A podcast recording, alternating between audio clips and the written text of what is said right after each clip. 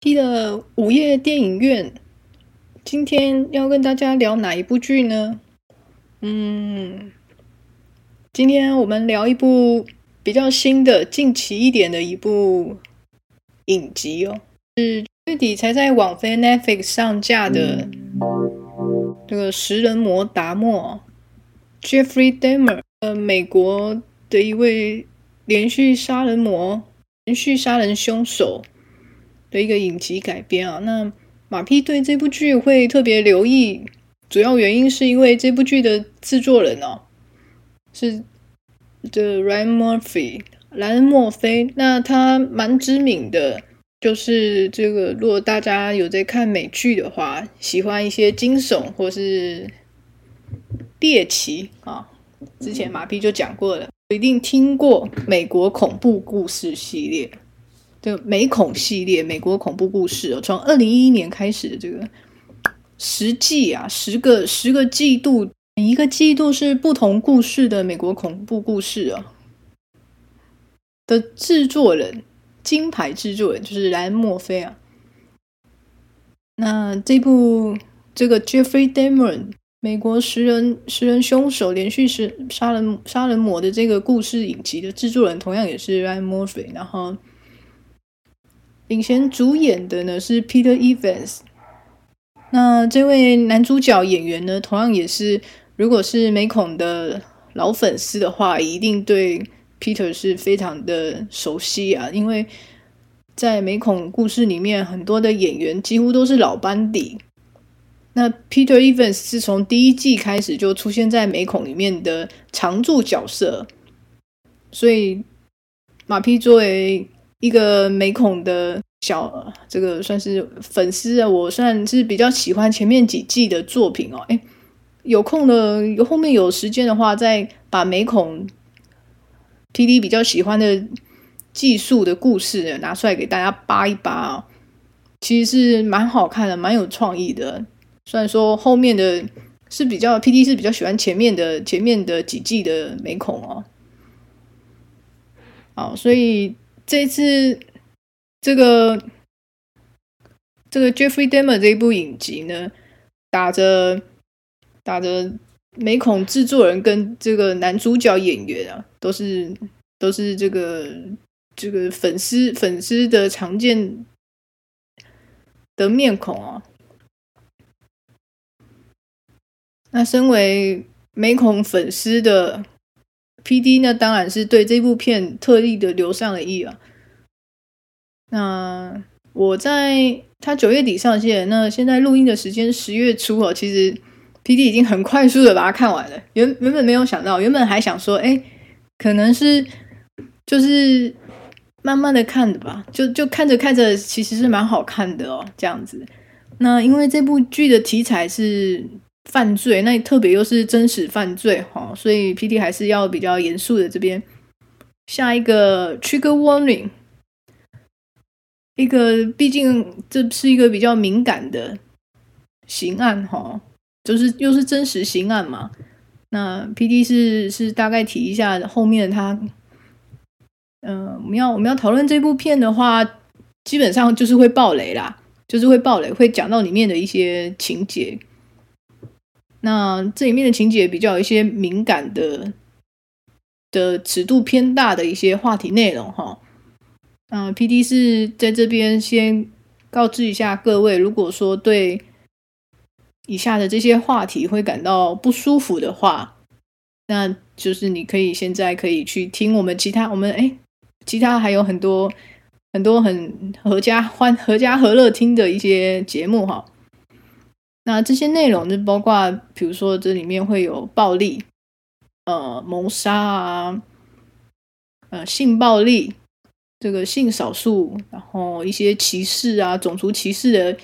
议题，哈，是后续、后续、后续 PD 在讨论这部剧的时候是不得不、不得不去提到的，哈，比较没办法避免的。那同时，我在这边也是要跟各位去去下一个保护啊，就是这这后面的一些内容都是一些 P 都是 PD 自己的主观主观性的，我个人的观影心得跟我个人的一些想法。那当然，一百个人一百个哈姆雷特喽。那所以，如果你看这部剧，那你有跟 PD 不一样的想法，或是不同的立场的话呢？那那是那是那是绝那是几乎呃，那是会发生的事情。那，PD 只是想要说，如果你的想法跟我不一样的话，那就是就是请请也不要太太发怒，或者是请不要也觉得说，哎，一一定是一定这个观影心得基本上主观的，他没有一个一定是谁对谁错的部分哦。那如果 PD 讲的观影心得对你你会觉得有点冒犯的话，那请请包涵一下哦，这个。这个因为这个影集的内容是比较敏感的，当然 PD 是带着一个美恐的小粉丝的心情啊，那同时也是想跟大家分享一下，我在看这部剧的时候，可能会有一些不一样的观点，或者是比较不同的其他角度的一些想法，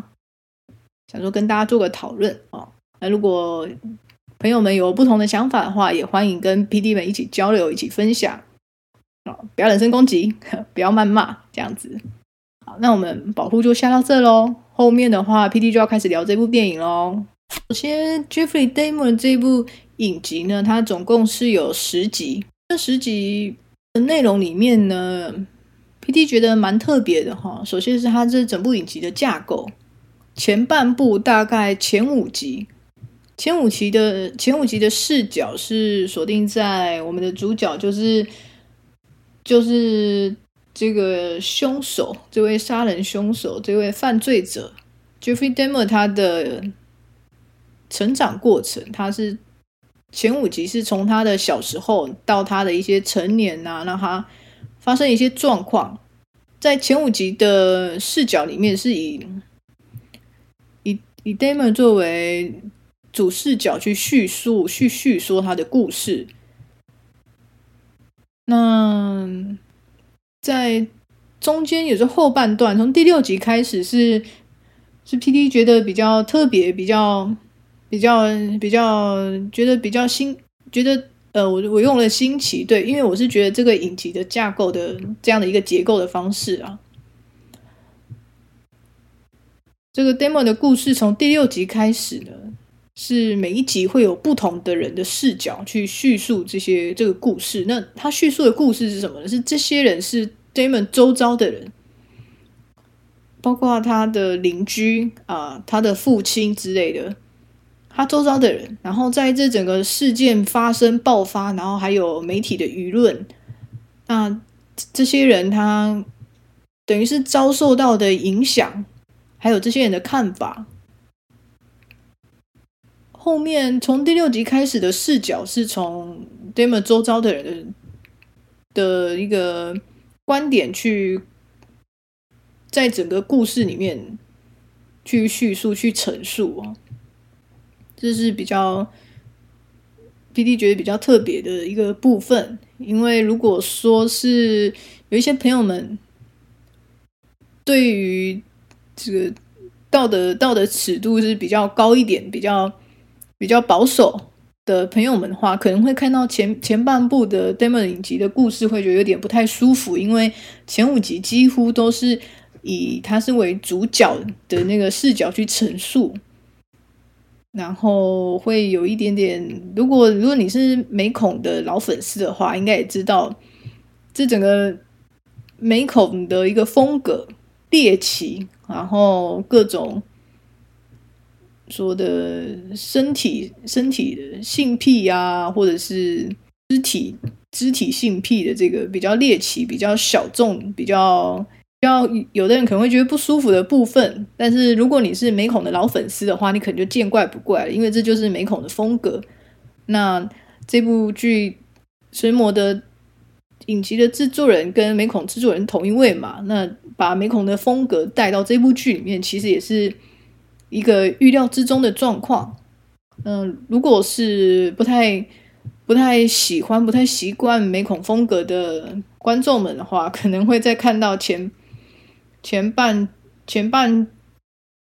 部的前半部的部分的话，就会觉得有点不舒服了，可能就不会继续看下去了。那 PD 觉得有点可惜，因为后半部的部分其实才是从第第六集开始，特别第六集 PD 本人蛮喜欢的。六集第六集开始后半部的一系列是比较不一样的视角去讨论，或者是相对前半部的那种比较猎奇的风格来讲呢，是相对比较比较，嗯，是说平稳吗？我发现我很难去用这个措辞哦，因为怕说这个影集比较敏感，这样相对来讲是比较不一样、不同的一个。角度去去观看哦，去让其他人去做陈述。那这边 PD 去讲一下，在整部影集里面一些比较印象深刻的情节啊，或者是喜欢的集数哦。首先就是第六集，在转换了转换了故事叙叙事主体主体视角的。第一个开始就是第六集，那第六集这一集的你很喜欢的第六集，这一集的名称叫做《Silence》沉默，蛮特别的是这一集的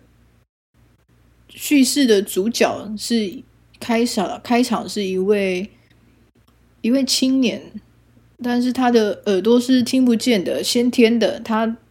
小时候出生就耳朵听不见，他是一位听障朋友。那这这这一集里面呢，是从这位听障人士，他叫 Tony，Tony 的视角去去去让观众去带入这个故事里面。那 Tony 其实是一个非常非常优秀、非常上进、非常他并没有因为他可能先天上有一些不足哦，听力的部分有有一些这个跟。跟这个其他人来说，相对来说是有一些有一些不足哦。那他没有因此而觉得说，嗯，我我要自自怨自艾啊，我怎样怎样。他反而是一个特别积极向上的人，那特别的也有很很有冒险精神，因为他的他的梦想是当一个 model，所以他是离开了他的家人，他离开了他居住的环境，他到了大城市里面。那在在这样的一在这样的一个过程里面呢，他就是遇到了 Dahmer，就是遇到了这个杀人凶手。那真的是 PD 在看这部这一集的时候，也是非常的，就一集的时间，一集的这个时间，也就很很喜欢这个 Tony 哦，他整个整个角色，这整个人是一个很很善良、很良善的一个的一个一个一个性格哦。那这一集的表现方式呢，也是蛮特别的。他因为 Tony 他有听障嘛，他耳朵听不太到，所以他里面其实他在跟他的朋友讲话，用手语在讲话的时候，影集里面的声音是会安静的，只是剩下有字幕的，那就是在诠释说，在 Tony 的世界里面是安静无声的。这一集里面也有一些。场景是 PD 本很喜欢，就是 Tony 他其实很他很喜欢跳舞。那有些朋友就好奇，哎，这个 Tony 不是听不见吗？他他怎么有办法听到音乐？他怎么有办法跳舞呢？这时候你会看到那一幕，就是他在地下舞厅里面，他听不到，但是他其实是感受得到声音，声音是有重量的音波。音波在地下舞厅用那个大型的音响低分配去放这种动词动词的，一般听动词动词的声音的时候，这个就算是听不到的人也会感受得到那个低分贝的这种音浪的这个节奏的概念。所以 Tony 是随着他是感受，用他的身体，他虽然听不到，他用他的身体去感受这个音乐的节奏，那他。在整个地下舞厅里面他也是可以享受这个音乐，即使他可能耳朵是听不到。这样一个一个小小的情节，一个小小的表现方式，是让马匹很喜欢，马上就喜欢上这个角色了。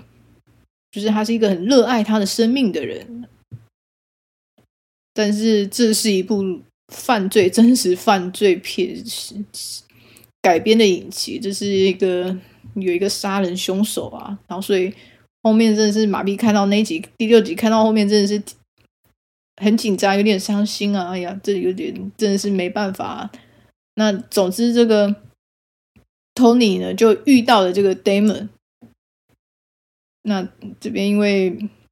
马屁觉得这个实在好残忍，我就就不讲不讲这个这个第六集，但是这个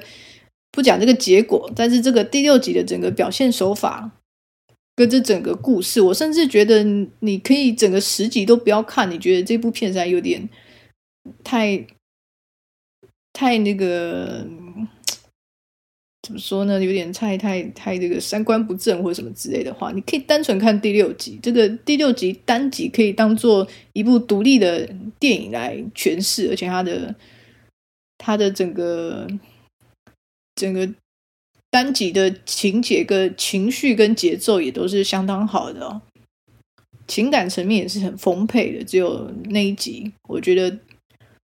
整个食人魔里面我最喜欢的就是第六集。呃，是最推荐的一个集数。那同时也是因为在这一集里面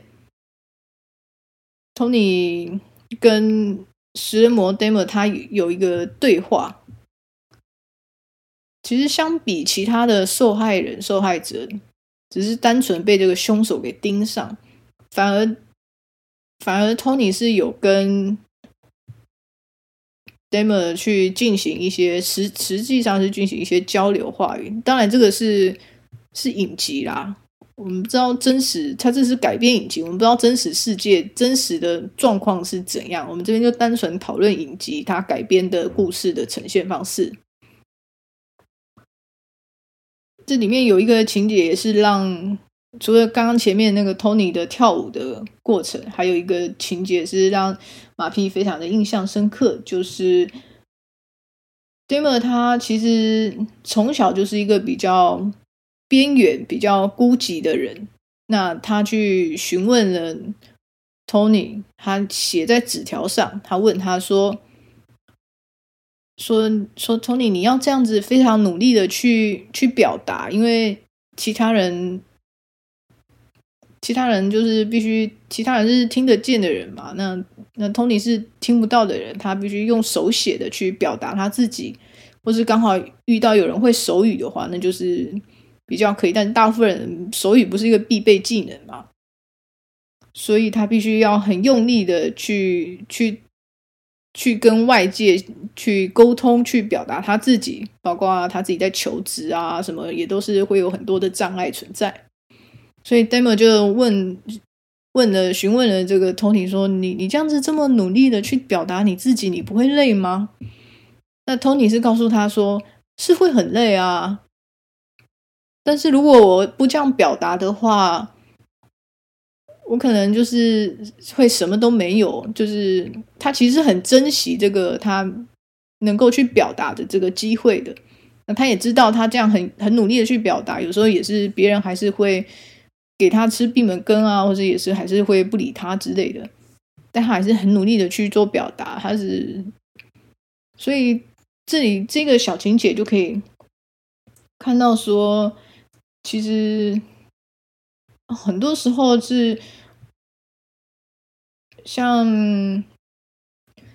像 Damon 这样的人，他是很难被理解的，因为他有一些，包括他前前面五集这部剧的前面五集就会提到他。他是他去攻击别人、去伤害别人的这些冲动哦，是一种很奇特的某一种性癖、某一种性兴奋。他对于内脏跟器官跟人的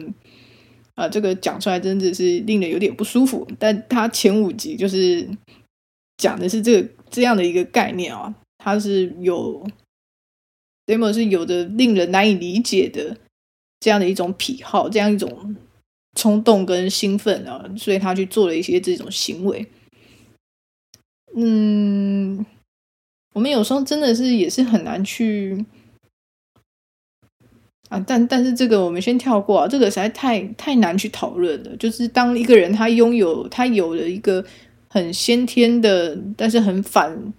社会常规的，或者甚至会这种暴力的原始的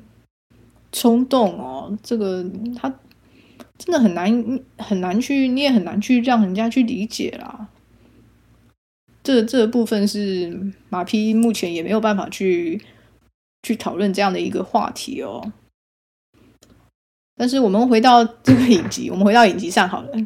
就是 Tony 是告诉了 Damon 这个凶手去表达自己这件事情其实是重要的，你要去投注这个努力在表达自己。但同时呢，你可能也是要去接受别人可能还是会不理解你，即便你这么努力去表达你自己，这样状况还是会存在。但是你也不能因此就放弃，因为放弃的话，那就真的是没有了。因为你可能，你可能连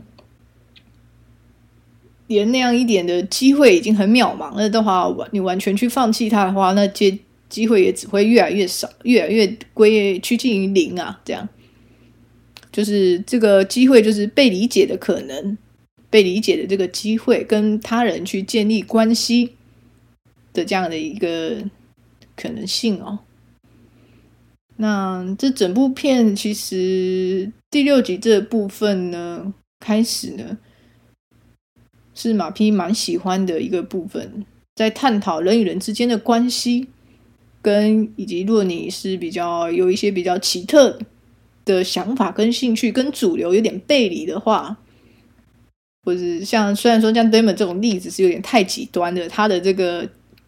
奇特的想法跟跟这种兴趣所在，实在是已经已经进展到会伤害到别人的话，这真的是有点太极端了。但大致上来说，我们可能还是要是尽量的去表达自己啦，尽量的去让自己能够被理解。虽然会很累，好，这就是马匹很喜欢的第六集的这个情节。那我们再回到影集上面哈，因为很喜欢第六集，所以不小心讲得太深了，放了一些感情进去哦。那我们再回到这部影集，影集的后半部哦，这个七八九集开始的视角不太一样，比如说。呃，有一集是这个视角是是这个 Damon 的邻居哦，他的邻居是一位非常非常热心的、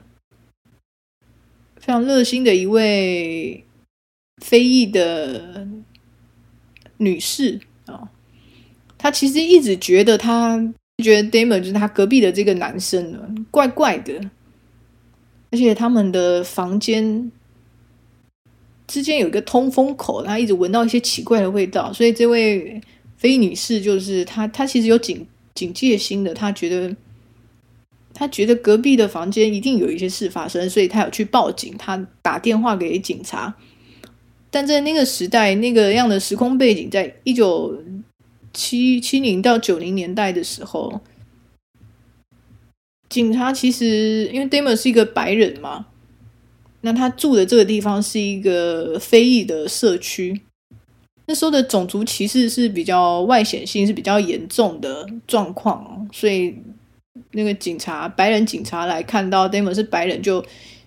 在影集里面啊，是有一种轻轻放下，问两句就走这样。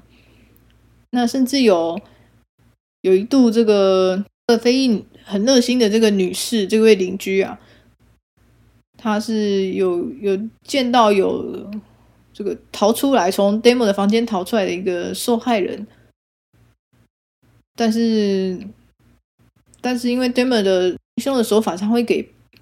受害人下药嘛，所以这个逃出来的人他还是有点昏昏昏沉沉的。那这位女士她就报警了，警察也来了，来了以后，但是他却盘查了一下那个受害人呢，问不出来，然后。Damon 就说啊，这个是我男朋友啊，这个哦，对，这部片是一部性性少数，这个 Damon 是一位同性恋，那他攻击的人，他的被害人也是锁定男性，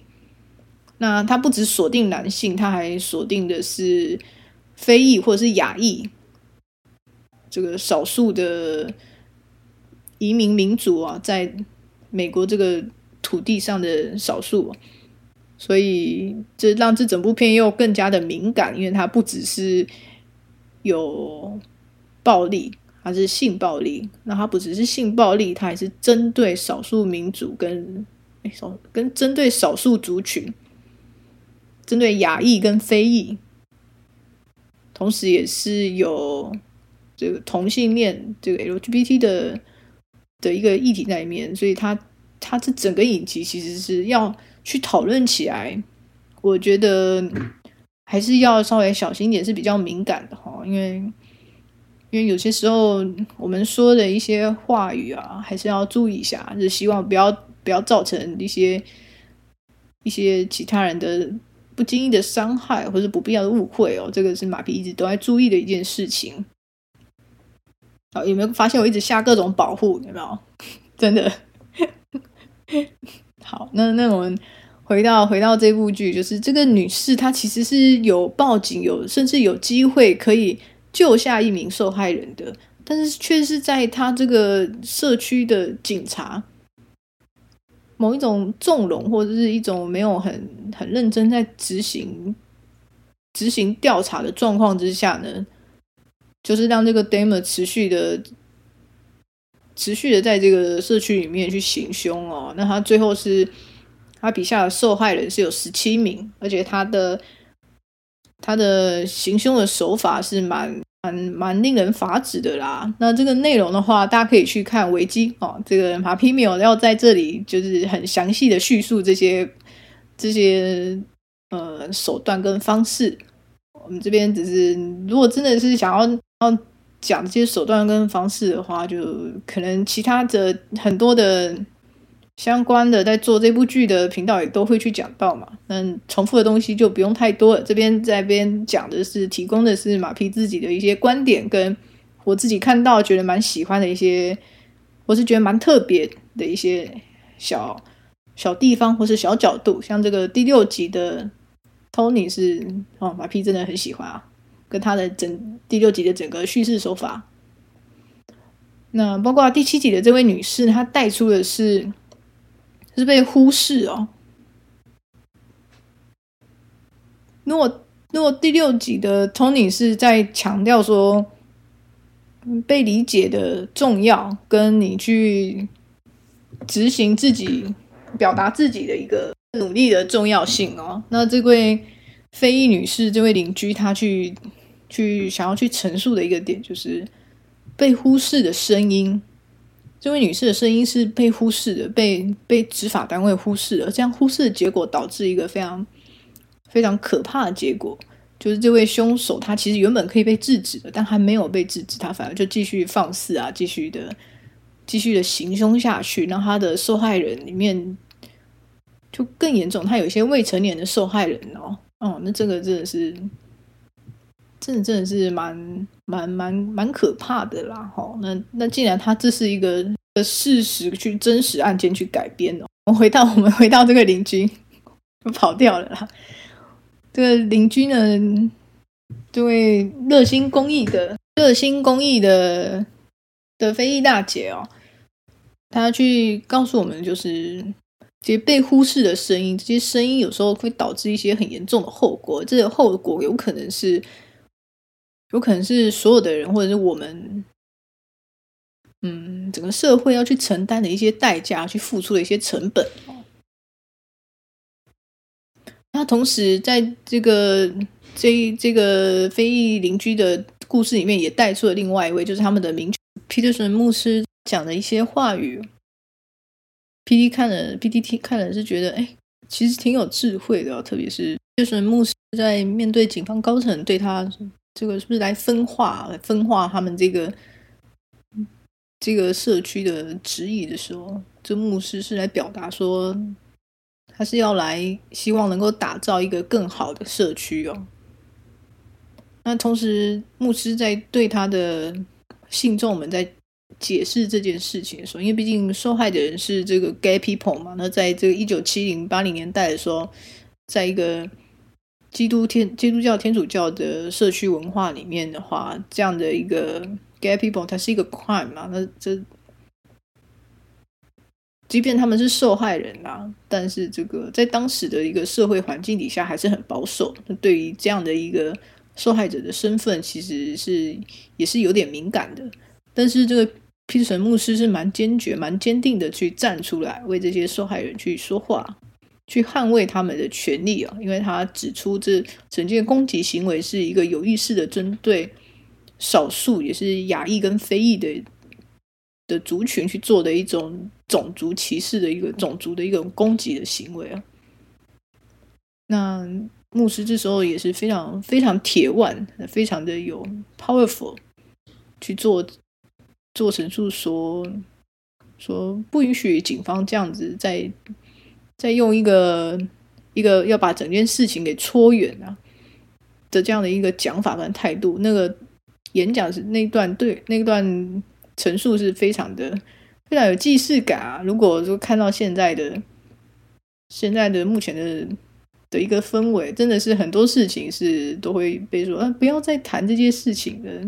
大部分人就是会把它掩盖啊，放在时间的长河里面。总之，就明天后天又有其他的事情把这件事情去盖掉。所以说，这个美国的民权运动可以做到这个地步，可以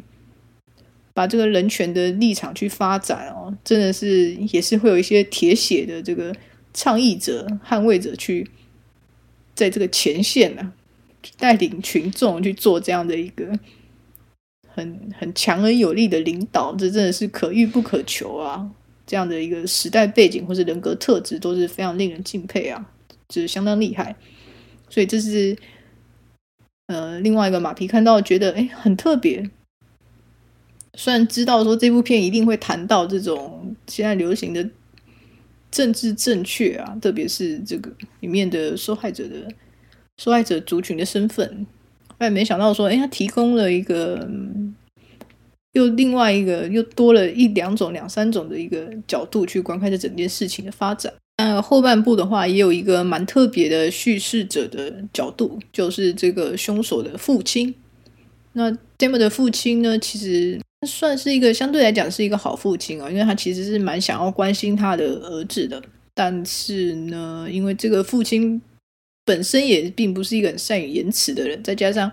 他们双亲之间其实是有一些纷争在的哦。他的家庭其实是，并不是一个，也也并不是一个这种传统或是保守的价值观底下的和乐家庭。但在这个父亲的视角里面呢，他是一直以来是觉得他自己的孩子是一个好孩子哦。那导致整个事情案件去爆发以后，那在这个父亲的身上。他这个有另外一个角度，就是他很想知道是不是他做错了什么，才导致了自己的儿子去做出这样的一个行为哦。那他很想知道是不是自己的错，以及很想知道是自己的错还是他的，他跟他的他的他的老婆，就是这个 Damon 的妈妈，他们到底做错了什么？那他有一个互相指责，中间有这个过程，真的是非常真实，非常血淋淋哦。在追究责任的父母身上，的互相追究责任的父母身上，那这也是觉得相当相当犀利的一个观点哦，比较觉得是蛮特别，可以可以一看的这样的一个角度。嗯、在后面两集的一个部分的话，是 PD 本人觉得蛮特别的。就是这个 Damer 他其实从小是在呃很宗教虔诚的、很虔诚信仰的一个环境下去成长哦。虽然他并不是一个很虔诚的人，但他最后被抓到牢里的时候，则是向狱方去表达说：“哎，他想要受洗。”那他最后也真的受洗了。这其实也带出了另外一个。比利本人觉得很值得去探讨的一个点哦，就是关于宽恕在这个信仰上面的价值观的冲突哦，特别是对于如果是比较受害人的家属或者是反对这件事情的。对于恶人寻求寻求寻求宽恕的恶人这件事情，在宗教教义里面是可以被允许的。但是他犯的这个罪，如果是一个很巨大、很滔天的犯罪的时候，这样的一种价值观上的冲突，跟这个在基本上在这整部剧里面，它也是一个很强大的一个戏剧点，甚至是引爆到最后 Damon 的最后的这个结局哦，也是一个充满戏剧性的一个结局。那这边就不爆雷，到最后那留给如果有兴趣的朋友们，还是可以有一些小小的、小小的伏笔去看。个小彩蛋就是在跟倒数两集还三集又出现了另外一位的连续杀人凶手的故事哦。这个也是一位美国历史上真实发生的这位凶手，这个小丑小丑杀手。那这位小丑杀手的话，如果是美恐系列的老粉丝的话，一定对他不陌生，因为在第四季的这个 Fake Show 怪胎秀里面就出出现了这么一个小丑造型的的一个诡异的一个杀人凶手。那这位小丑凶手的原型呢，就是这个。真实的美国的犯罪案件史上，曾经有这样的一个人。制作团队对于这个美恐粉丝的一个小彩蛋赠予，看到的人就知道的这个部分。因为小丑杀手的小丑杀手的名字呢，我们这边就不提了。那其实，在这部剧里面呢，后后面。在这个 demo，他接受死刑，他死掉了之后，其实也有一个情节让 PD 非常的这个论点非常的特别，就是他的他的父亲是希望将他火化，但是他的母亲是因为某一个大学的研究建议，是要把他的脑，那时候他的大脑还有保存哦。因为他这个死亡死刑的方式应该是注射的之类的，把他的大脑送到大学去研究，去研究一下，哎，为什么会有这样的一种暴力、这种非人的这种法治的行为哦？那因为这个父母双方是采取不同的立场嘛，父亲是要火化的，母亲是要去研究大脑的。那这样的一件事情呢，就闹上了法庭。那最后法官的判决呢？是判决这个火化，那法官这给出的陈述也是非常的令人是令人印象深刻。然后他表示说，会有这样的一个要去研究这个杀人凶手、连续杀人凶手的脑袋的这件事情，这个想法其实是法官本人是反对啊，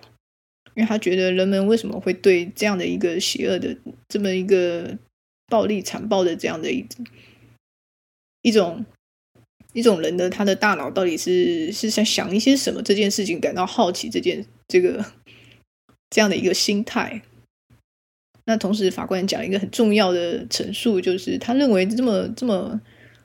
这么 pure evil 的一些举动啊，这些这些 crime action 这些行为哦，都不是一个很单纯的。某一个事件哦，或者是一些很单单一的原因哦，原因哈，可以去去导致他做出这样的一个行为。那人们会觉得是某一个，可能是某一个很简单的因素，或是很明显的因素，可以找出这样的原因哦。那法官觉得，光是存有这样的一个想法，就是他是反对的啊。至少我这边看到的时候，理解的状况是这样。就很多时候，很多。很多行为的背后的成因是非常的复杂的，很多的行为的背后的动机，它可能也是非常多面的。那人们很想要去理解究竟为何呢？但是你你想要去理解这件事情，你又只想要一个很简单的答案的这样的一个心态本身哦，是令人有点存疑的哦。如果你没有这个耐心去了解这整个故事的全貌，你只是想要很简单、很快速的达到一个解决的问题的答案，很快速的想要消解你的焦虑哦。嗯，那我觉得这个这个情节的部分就指出了这样的一个盲点哦，这样一个值得探讨的一个想法，是这整部剧里面我觉得蛮蛮特别的一个点。那另外一个也是挺有印象的，PD 也是挺有印象的一个部分哦，就是里面其中一个被害人的家属，那个家属就曾经因为因为这个整个 Dahmer 的事件，它太太令人太耸动了，所以有后续有很多的书籍啊、漫画或者是影视作品啊，想要改编这个整个故事，那借其去获取一些利润，想要从这个故事变现去掏金啊，这样子真的是难免嘛，这个实在是。市场是不会放过这样的一个精彩的故事的。那受害人的家属就会站出来去去抗告这些这些团体啊，或者这些想要借这个故事去发财的一些组织。那当然，每次的抗告可能都会又遇到一些障碍啊。那其他的一些其他的。受害者的家属就会说啊，这个每次都一直高高没完没了这件事情，干嘛不放弃呢？或者是看不到尽头的一件事，看不到成果的一件事，干嘛去放弃呢？那这个受害人的家属就讲了一段话啊，那 PD 觉得非常的印象深刻。他就说，虽然这件事情是可能是徒劳无功，或者是可能会一直必须抗争跟持续下去的话，但这样的一个反对的动作还是必须去做，因为这是一种。表达自己的主张的这样的一个行为，就 make a stand，make a statement，表达主张的一个行动跟行为哦，这样的一个精神和勇气，PD 觉得在在我们的文化，在亚洲文化，PD 到底要攻击多少次亚洲文化呢？对，make a statement 的 make a stand 的这个这样的一个勇气跟精神哦，其实也是非常重要的哦。那这整个。令人有点发指、惊悚的故事结束在一个相对正面的一个结局里面，应该也是一个不错的结局哦。大会报告，大会报告。嗯，那么马匹在录完这个食人魔午夜美美国食人魔的这一篇以后啊，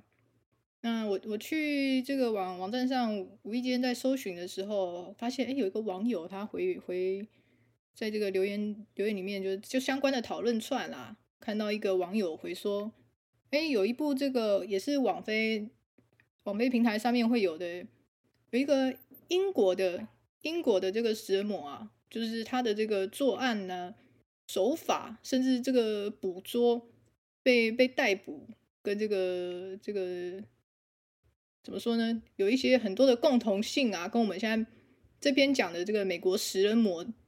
Damer 的共同性很多啊，一位英国的这个连续杀人凶手叫做 Dennis Nilsen。第一次看到这个题材，马上见猎欣喜啊！我想说，哎，不如我也来看一下这个 Dennis。关于 Dennis Nilsen 的的这部电影后感啊，以及他这个，因为毕竟他这部电影是跟这个 damer 不一样 damer 是影集改编哈，他还是有一些戏剧啊，有一些这个比较比较柔化，一些比较制作团队的这个效果存在啊。Dennis Nilsen 的这一部呢，它真的就是纪录片呢啊，它就是一部这个这个英国英国这个连续杀人凶手的这个纪录片。那这边给大家科普一下，Dennis Nilsen 哦，这个是 Dennis，他是一个苏格兰的连环杀人凶手，被害的被害者啊，这个至少十二名年轻男子哦。那他被判处六项谋杀，在一九八三年是被判无期徒刑。Dennis Nilsen 在二零一八年是过世哦，这个寿命是七十二岁。其实看到这个讨论出来面是去提到说，这两个杀人凶手除了他们对于人体的肢体，呃，这个哈器官的一些癖好啊，跟他们的杀人的手法，这个诱诱诱骗被害人啊的这样的手法，甚至他们在被逮捕之后，他们跟对于跟警方的。警方的质问，他们也是非常的配合度很高哦，因为其实他们某种程度好像是也是有有希望自己被逮捕哦，这蛮奇蛮奇特的这个。那那这个 Dennis Nilsen 的的影片呢，马匹会去看。那看完以后呢，马匹会把它上到另外一个副频道啊。之前我可能之后有有一些马匹马匹独白面会去提到说，PD 本人有在想说去做一个副频道的想法。那这个副频道想法呢，是因为这样哈，因为我们的主频道呢还是比较偏向大众化、大众向哈，几个大家的好朋友。用食物来比喻的话，安妮马后主频道就像是麻辣锅，而且是小辣。红锅的部分是比较少的啊，白锅的这个比较欢乐的滋补的一个大家大众向皆宜的这样的一个概念是比较多的。但是 PD 的内心依旧是有一块嗜辣，喜欢这个大辣重咸的口味。那同时 PD 也是知道说，哎，绝对是有人是喜欢这个大麻大辣、大红袍朝天椒的这种概念呢。那 PD 内心蠢蠢欲动，好，那我们来弄一个副频道。这个副频道呢，就是充满了大红袍跟朝天椒，专门是给喜欢大麻大辣的一个朋友。这个对于辣椒素的承受度是 OK 的，朋友们，朋友们，那么就请期待 PD 的的副频道啊。但是他现在还没有上线，那我保证，如果说上线的话，绝对是会在主频道里面去做各种推广。那甚至呢，PD 有一个想法，就是在主频道里面，我们去讨论的一些题目，包括五月电影院的这个食人魔的专栏。副频道里面呢，我们也会有一些相对应的，这个主频道跟副频道之间呢，是有一个镜像的对称，它的主题可能是有一个互相呼应，但是在尺度，也就在调味，也就是在这个辣度上面呢，副频道呢是给它不手软，PD 有多辣放多辣，朝天椒大红袍。这个一斤一斤的给它加下去哈，这个这是绝对是绝对是让大家这个喜欢辣的话，我们就辣一点。那目前呢，这边就是做一个做一个这个 PD 有一个做副频道的一个想法哈。那希望我们可以尽快尽快哈哈，尽快的可以有这个看到副频道的一个内容。当然到时候也请喜欢的朋友们呢，也欢迎支持一下。那喜欢午夜电影院的题材呢？喜欢 PD 在五月电影院里面的选材呢？也麻烦请继续支持啊，还有支持我们的双 PD 的一个对谈啊。在尺度比较大的部分呢，也请朋友们可以期待一下，接下来 PD 内心的一个蠢蠢欲动的关于副频道的计划正在酝酿中。向各位保证，PD 会会继续的在这个。频道的主题内容里面呢，带更多给大家，就是喜欢或是觉得诶很新奇的一些选材跟事物。最后也是祝大家平安平安顺心啊，健康很重要。